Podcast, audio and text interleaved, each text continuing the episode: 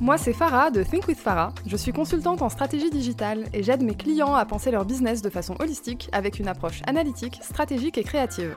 Discutons ensemble des solutions concrètes pour optimiser votre business et le faire boomer. Je vous partage mes expériences, mes succès, mes échecs, mais surtout mes apprentissages pour que vous puissiez façonner l'entrepreneur qui est en vous et atteindre vos objectifs. Bienvenue dans un nouvel épisode de ton podcast Think with Farah. Aujourd'hui, on va parler gros chiffres, on va parler vision, on va parler ambition. Je viens de raccrocher avec un ami que j'ai pas eu au téléphone depuis super longtemps. Un ami entrepreneur qui a un parcours hyper mouvementé, hyper riche et qui est au stade aujourd'hui de redémarrer plus ou moins à zéro. Et donc on s'est eu au téléphone pour échanger des news sur nos business respectifs et il m'a demandé deux trois tips, etc. Mais il m'a surtout partagé sa vision.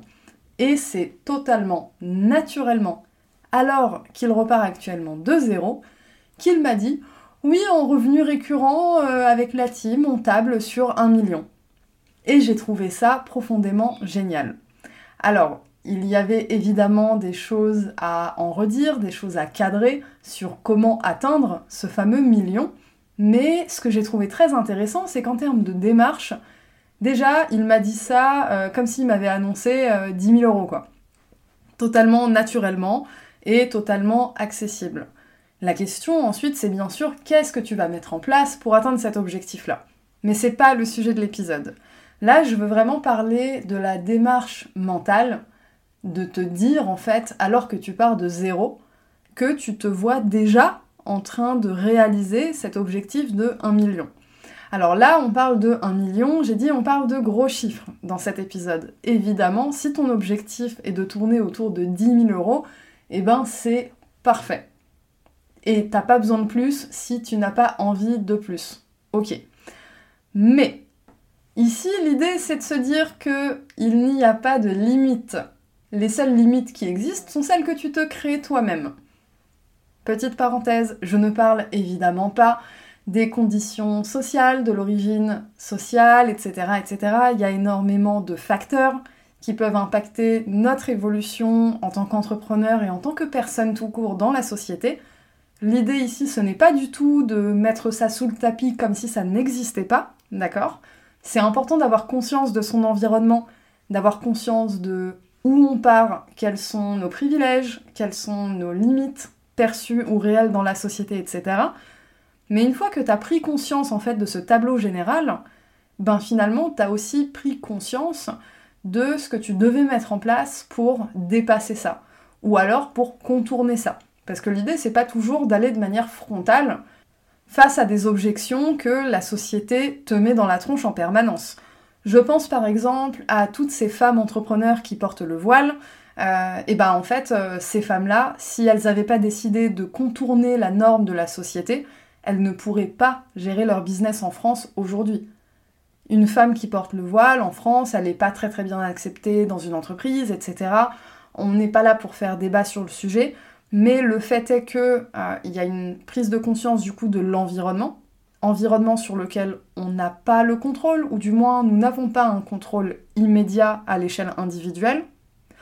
Du coup, eh bien, qu'est-ce que je peux faire à l'échelle individuelle pour quand même atteindre mes objectifs? Du coup, ça demande des choix de vie. On peut évidemment se dire c'est injuste, je devrais pas faire, j'aurais pas besoin de faire ça, etc. blablabla. Mais sur le principe, c'est aussi bien d'avoir une approche très réelle et très pragmatique.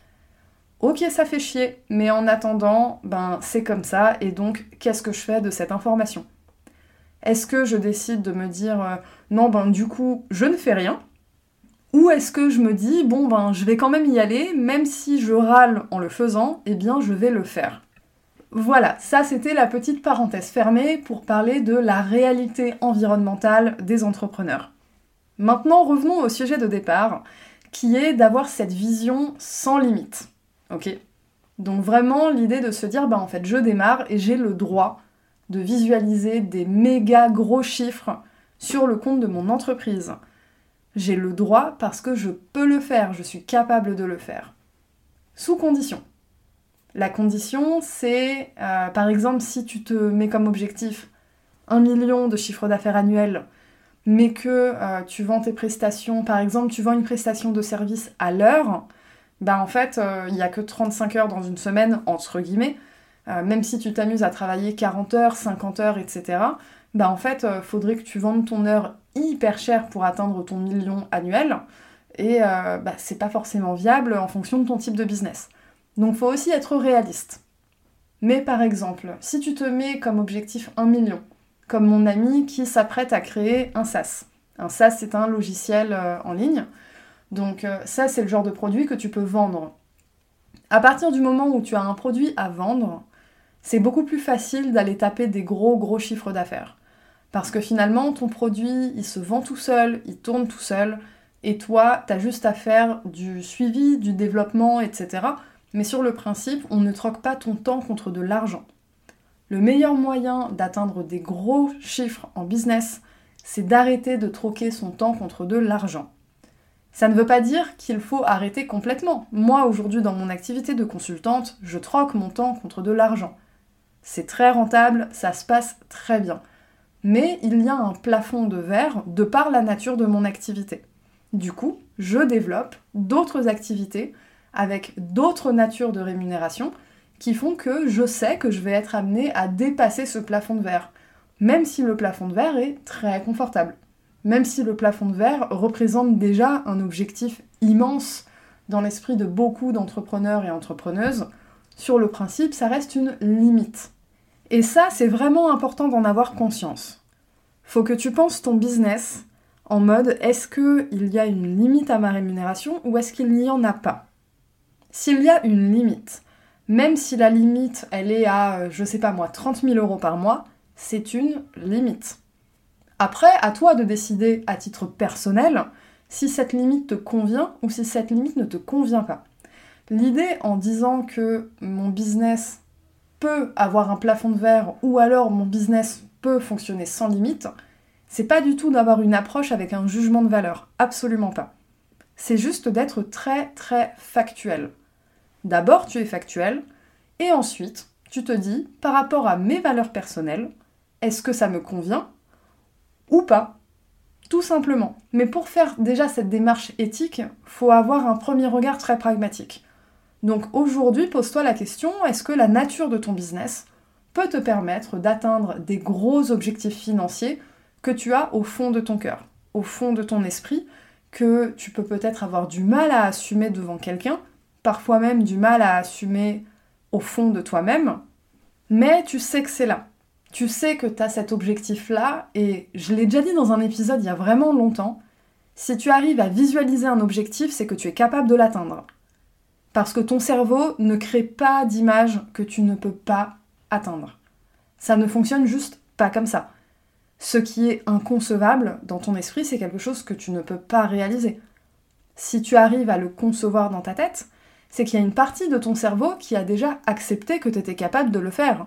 À toi ensuite de faire accepter tout le reste de ton être, avec bien sûr l'aspect pratico-pratique de ok j'ai vu ça, qu'est-ce que je dois mettre en place pour atteindre cet objectif ensuite, d'accord? Mais sur le principe, visualiser un objectif, c'est déjà une grosse grosse partie du travail. Maintenant, j'ai envie de revenir à la conversation avec mon ami qui m'a parlé de son objectif de 1 million. Là, j'ai trouvé ça fascinant parce que il a lâché un million comme ça, finger in the nose. Néanmoins, il avait bien conscience qu'il partait de zéro et du coup qu'il avait besoin d'étapes intermédiaires, qu'il avait besoin de différents modes de rémunération dans son business, qu'il avait besoin de ça, puis de ça, puis de ça, etc. La réflexion n'était pas aboutie. Et ça aussi c'est quelque chose d'intéressant, c'est-à-dire que tu n'as pas besoin d'avoir une compréhension parfaite de ton business, une compréhension totalement aboutie de tout ce que tu dois mettre en place pour voir grand. T'as pas besoin. Ça, ça se fait en cours de route. Ok D'abord, tu visualises, et puis après, tu commences à mettre un pas, puis l'autre, puis un autre, puis encore un autre, etc. C'est comme ça que ça se construit. Les gros business qui ont dépassé les 100 euh, 000 euros, 500 000 euros, 1 million et plus, ne se sont pas faits avec tous les process à grande échelle, entre guillemets, dès le départ. Un business à 1 million, avant d'être un business vraiment à 1 million, ça a d'abord été un business à 1 euro. Ton premier euro, c'est le premier pas vers tes objectifs financiers. Que tes objectifs financiers tournent autour de, comme j'ai dit, 5 000, 10 000, 50 000, 100 000, 1 million. On s'en fout, ça c'est propre à chacun. L'idée ici, c'est juste de apporter un peu de rationalité dans tout ça. De se dire, ok, effectivement, il y a des business qui font des gros chiffres. Et je parle pas des business à, milliards, là, on est encore sur autre chose. Vraiment des business à taille humaine. Des personnes qui bossent seules, des solo business, qui font appel évidemment à des prestataires, qui ont petit à petit une petite équipe, etc. Mais ça reste des petits business, malgré tout. Et des petits business qui font des gros chiffres, il y en a. Et il n'y en a pas qu'un peu. Donc, ce que j'ai envie de te dire, c'est que tu as le droit de voir grand, même si tu n'as pas encore de plan.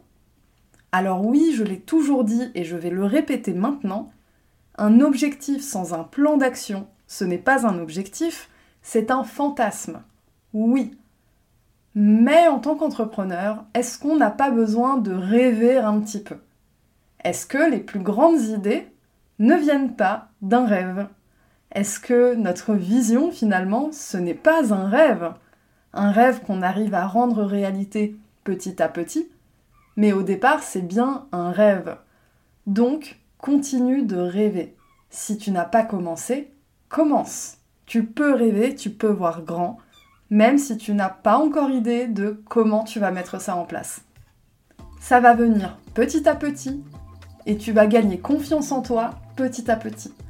Voilà, on arrive à la fin de cet épisode. J'espère qu'il t'aura été utile. N'oublie pas de passer sur Apple Podcast pour me mettre 5 étoiles et un commentaire, ça permet de booster la visibilité de mon podcast. Et tu peux me rejoindre sur Instagram at thinkwithpara. Je suis toujours disponible en DM pour échanger. Allez, je te dis à la semaine prochaine